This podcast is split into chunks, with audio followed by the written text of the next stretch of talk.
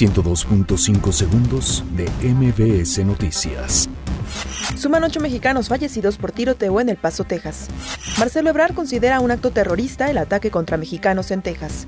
Alejandro Encinas considera que Donald Trump debe colaborar en el cese de tráfico de armas. Quema figura de Donald Trump frente a Embajada de Estados Unidos. Coneval advierte que la pobreza en México ha aumentado en los últimos 10 años. ONU pide a gobierno mexicano esclarecer asesinato de tres periodistas. La Secretaría de Seguridad Ciudadana de la Ciudad de México investiga la participación de una banda en el robo de monopatines eléctricos. Ejército asegura en Pijijiapan, Chiapas, aeronave con 450 kilogramos de cocaína.